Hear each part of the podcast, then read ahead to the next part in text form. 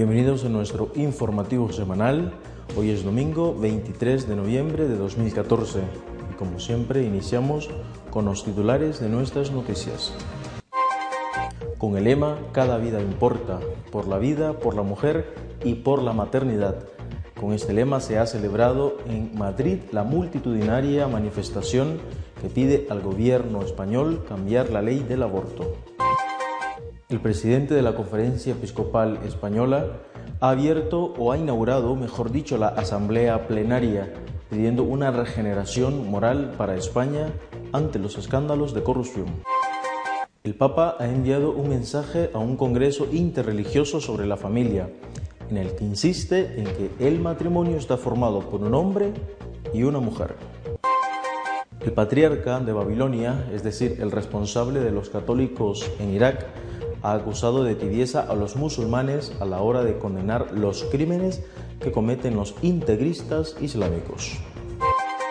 Los anglicanos de Inglaterra ya podrán ordenar obispas.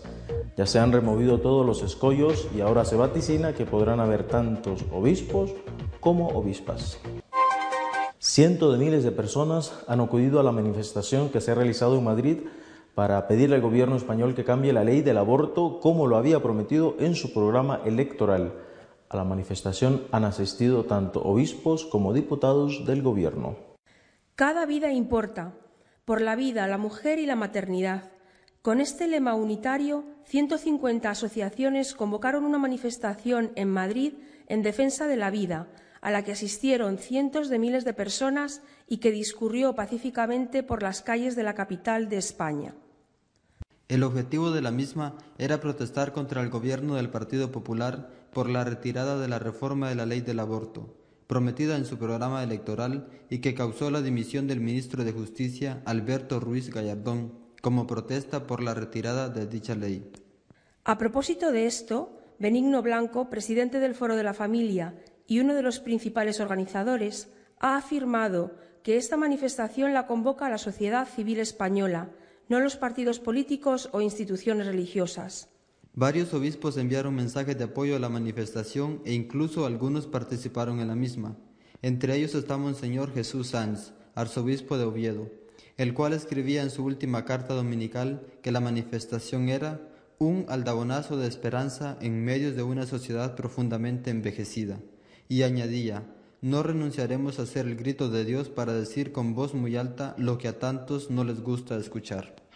Es la sociedad civil, ese numerosísimo grupo de españoles que no queremos acostumbrarnos al aborto, quienes vamos a salir a la calle para decir, en especial a los partidos políticos, que defiendan la vida para que no desaparezca esta causa del debate político español.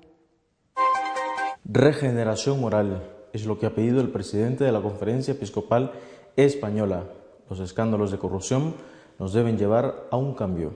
Monseñor Blasquez ha afirmado que no podemos inhibirnos de la situación de la sociedad de la que formamos parte y a la que queremos servir. Es una convicción generalizada y un clamor que resuena en todos los rincones, el que necesitamos como pueblo una regeneración moral.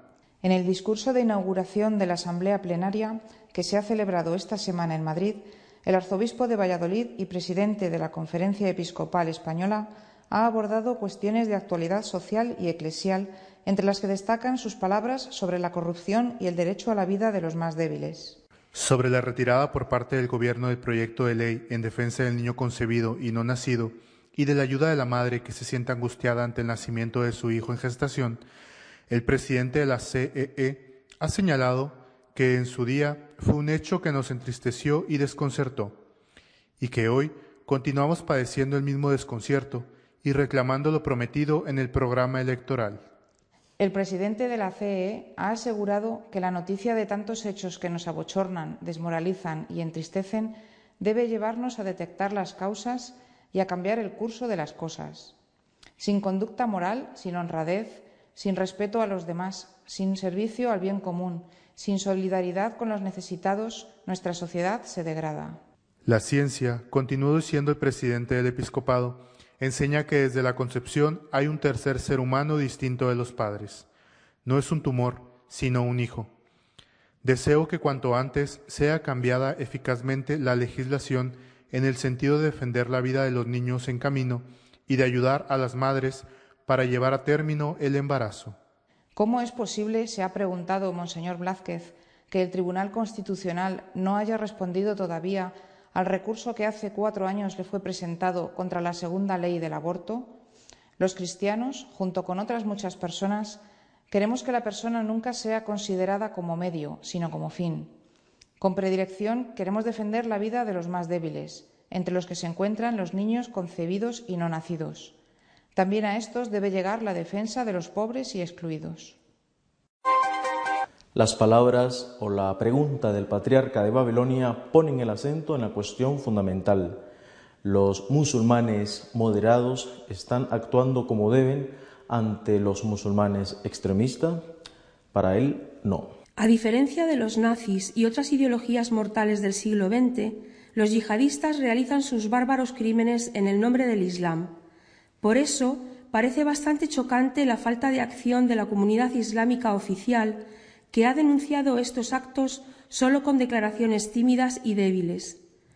Con estas palabras, el patriarca de Babilonia, Rafael Luis I, hace un llamamiento a los guías de la comunidad islámica para que asuman su responsabilidad en la lucha contra el extremismo islamista.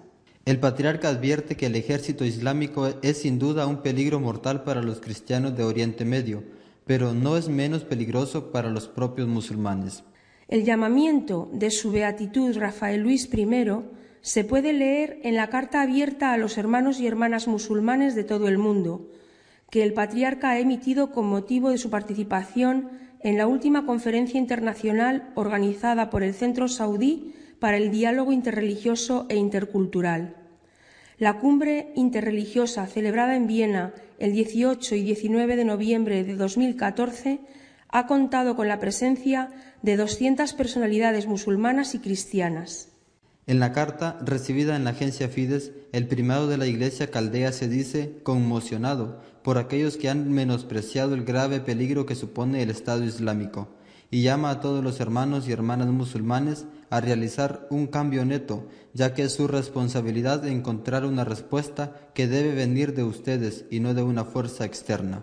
Entre los crímenes cometidos por los yihadistas en acción en Irak y Siria, el patriarca también menciona la violación de las iglesias y monasterios o su transformación en mezquitas y el secuestro de mujeres vendidas en el mercado como esclavas.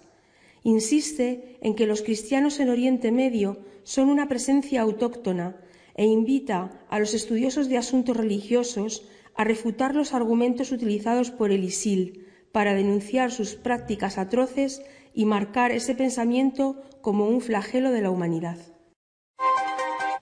En la Iglesia Anglicana de Inglaterra, dentro de diez años, habrán tantas obispas como obispos Así lo ha anunciado su primado al anunciar que habrán próximas ordenaciones de obispas. La votación, que duró unos minutos, culminó el proceso iniciado el pasado julio, cuando el sínodo, entonces reunido en York, dio luz verde al principio de la ordenación de mujeres al obispado. Tras esa aprobación, el Comité Eclesiástico del Parlamento tramitó la legislación correspondiente, que este lunes se traspuso a la ley canónica con esta sanción final. Los miembros del Sínodo de la Comunión Eclesial Anglicana en Inglaterra aprobaron el pasado lunes la enmienda del Canon 33 de la Ley Eclesiástica para que incluya que un hombre o una mujer pueden ser consagrados al oficio de obispo.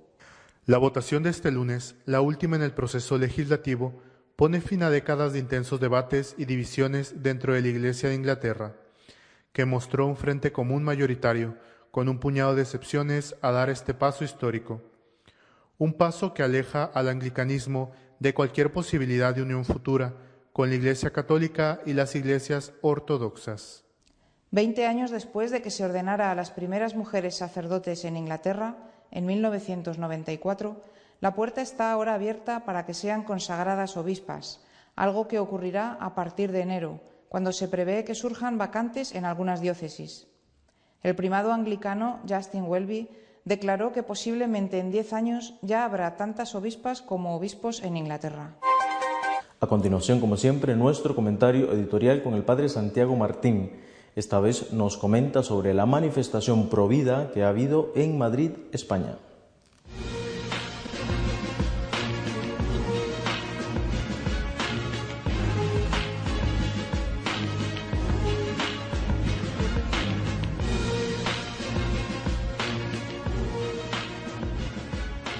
Hoy se celebra en Madrid una multitudinaria manifestación a favor de la vida. Una más de las que han visto las calles de la capital de España, pero esta es realmente diferente.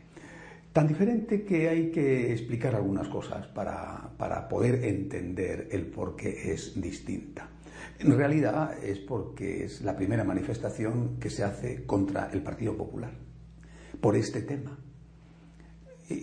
Cuando España entra en la democracia, después de la Constitución de 1978, eh, y sobre todo después del hundimiento de la Unión de Centro Democrático, la UCD, los católicos practicantes españoles, en su mayoría, desde luego nunca todos, pero en su mayoría votaron a Alianza Popular y sobre todo después al Partido Popular. Algunos efectivamente votaron a los partidos nacionalistas catalanes o vascos, también al Partido Socialista, siempre hubo alguno que siguió votando al Partido Comunista y a otros grupos minoritarios. Pero la gran mayoría de los católicos practicantes votaron al Partido Popular porque en el Partido Popular veían algunas de las cualidades que identificaban como propias de un partido político, defensa de los valores tradicionales, de la vida, de la familia, una unión de España, defensa también de una economía libre pero con un rostro compasivo hacia la gente más necesitada y, bueno y sobre todo honradez, transparencia, ausencia de corrupción que tan fuerte había sido durante los gobiernos de Felipe González. El Partido Popular no ganó sus elecciones con Aznar, que después en la segunda vez consiguió mayoría absoluta, gracias solo al voto de los católicos practicantes. Esto, esto es así, no podemos negarlo. Pero desde luego, sin el voto de los católicos practicantes no hubiera ganado. Necesitaba otros votos y de ahí el caso tan grande que Aznar le hacía a su consejero sociólogo de cabecera, Arriola, que, que es bastante, bastante laicista. Tenía Aznar que mirar hacia la otra pata de su banco, hacia el otro tipo de electorado del cual recibía los votos y les hacía guiños y por eso el retraso a la hora de aplicar la reforma educativa que había sido tan nefasta con el gobierno de los socialistas de González o el retraso a la hora de modificar la ley del aborto, cosa que no hizo. Y además no escuchó a San Juan Pablo II cuando decía que era un error entrar en Irak, porque si ciertamente Saddam era malo, la era post-Saddam podía ser peor. El tiempo, ahí está, la realidad ahora mismo le ha dado la razón a San Juan Pablo II. Aznar perdió las terceras elecciones, no se presentaba a él, se presentaba Rajoy, pero fue él el que las perdió. Perdió esas elecciones precisamente por no haber hecho caso a la Iglesia, y, el que vino fue todavía peor que, que, Felipe González. Vino Zapatero, que era muchísimo más radical y laicista que González y menos inteligente. Ante las agresiones de Zapatero bajo el gobierno de Zapatero, los católicos practicantes redoblaron su eh, filiación, su simpatía hacia el Partido Popular, que se veía como, repito, para la mayoría, como eh, el único que podía sacar no solamente a España de la crisis económica terrible en que la sumergió el gobierno de Zapatero, sino también eh, sacar a España de la profundísima crisis moral que se vivía. Gracias en buena medida, repito, nunca solo, pero sí gracias en buena medida al voto de los católicos practicantes, Rajoy ganó las elecciones y está gobernando en estos años. En su programa electoral había claramente una promesa, modificar la ley del aborto que venía de González, que Aznar no había tocado y que Zapatero había empeorado de una forma ominosa, haciendo, considerando al aborto como un derecho. Matar a un inocente es hoy en día un derecho en España. Había una promesa electoral que de repente Rajoy decide, siempre aconsejado por Arriola, siempre pensando que el voto católico lo tiene absolutamente seguro y que es un voto cautivo, siempre pensando en esto, hacer guiños a los otros para que le voten y no perder las elecciones. Por eso, cuando, cuando se supo que no iba a haber reforma de la ley del aborto, que llevó consigo, entre otras cosas, la renuncia del entonces ministro de Justicia, que había promovido por encargo del propio Rajoy esa reforma de la ley del aborto, Rey Gallardón, el cual no hace mucho decía que le daba asco todo lo que se alegaba para no reformar la ley del aborto, cuando se supo eso, no solamente los católicos practicantes, una buena parte al menos de ellos, se sintieron estafados, humillados y ahora ya públicamente ya los había estafado Aznar al no modificar esa ley del aborto y al no modificar a tiempo, porque lo hizo tarde y no sirvió para nada la ley educativa. Ya los había estafado, pero es que ahora era público y notorio, había una promesa electoral. Los católicos no solamente que sintieron molestos, sino que se preguntaron, ¿y ahora a quién votamos? ¿A quién votamos? Efectivamente, eh, no vamos a votar a los que están más a la izquierda, del Partido Popular, porque no solo no nos ofrecen lo que ellos nos ofrecen, sino que aún va a ser peor. Tampoco a un experimento como es el de Podemos, que eh, tiene toda la pinta de ser una jaula de grillos, que si llega algún día a gobernar, hundirá a España en el desastre más absoluto. Entonces, ¿a quién se vota? Y ahí hay un enorme desconcierto en este momento. Sí, se puede votar a partidos que se identifican efectivamente con la línea eh, eh, moral católica, en la defensa de la vida, en la defensa de la familia, en la defensa de la unidad de la patria, sí, pero hasta ahora no han tenido nunca una representación parlamentaria y siempre ha funcionado en España y ha funcionado a favor del PP hasta ahora la unión de dos conceptos, el voto útil, es decir, no pierdas el voto y el mal menor. El PP era el mal menor, y el voto útil hacía que se votara al PP y no a otros, porque perdías el voto. Lo que pasa es que ahora ya, tal y como están las cosas, el PP no es el mal menor, se parece realmente mucho al Partido Socialista. Es decir, la línea laicista preconizada por Arriola, que es la que ha triunfado, no se diferencia mucho de la línea que pueda imponer eh, en el Partido Socialista un Pedro Sánchez, al menos en la defensa de la familia y de la vida. Habrá diferencias, no digo que no, pero no tantas. El mal menor se parece cada vez más al mal mayor. ¿Y entonces qué se hace? ¿Sigue estando presente en los católicos españoles? En muchos, lógicamente, esta duda, ¿qué hago con mi voto? Si me quedo en mi casa, pueden venir aquellos. Si no voto al Partido Popular, pueden venir aquellos. Si voto a un partido que efectivamente me puede representar, eh, puedo estar tirando el voto. A mí me parece que esto es lo que pesa en muchos católicos españoles en este momento. Una sensación de desconcierto, una sensación de indefinición. Por eso la manifestación de hoy es una manifestación no solamente para defender la vida, que es el primer objetivo, el más importante, sino también para pedir al Partido Popular que rectifique. Soy consciente de que esto entra dentro de la categoría del milagro, pero bueno, soy una persona que cree en los milagros. Si no rectifica, si no rectifica, yo creo que lo pagaremos todos. Los primeros que lo van a pagar son los niños que no van a poder nacer y las madres que van a abortar, que son también, aunque culpables, víctimas del aborto, no hay que olvidarlo nunca.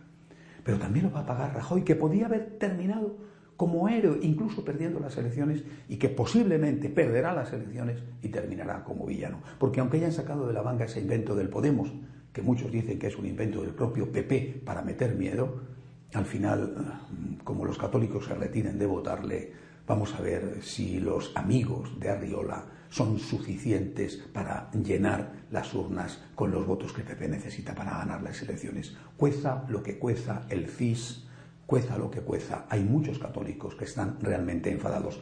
A lo mejor muchos también van a seguir votándole por miedo, pero a lo mejor muchos van a decir que sea lo que sea, pero no podemos aguantar que abusen de esta manera de nosotros todos vamos a salir perdiendo. Y eso de verdad no beneficia absolutamente a nadie. Repito, empezando por los niños que no van a poder nacer. Una conclusión, una conclusión que se puede sacar de este proceso.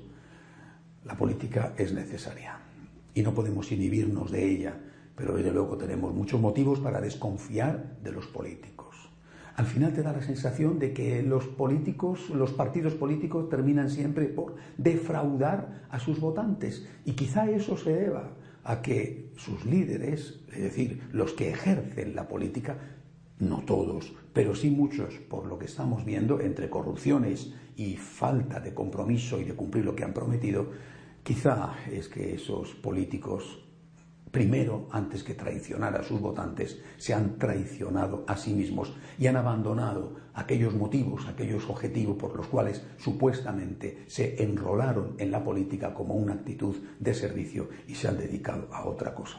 Al final tenemos que decir, por muy dura que sea la realidad, tenemos que decir solo Dios es Dios. Solo Dios es Dios y solo en Él podemos poner nuestra confianza. Hasta la semana que viene, si Dios quiere. Una vez más llegamos al final de nuestro informativo semanal. No olvide que si quiere estar al tanto de lo que sucede en nuestra iglesia, consulte nuestra página web de noticias y apologética católicosonline.org. Que Dios les bendiga y hasta la semana que viene, Dios quiere.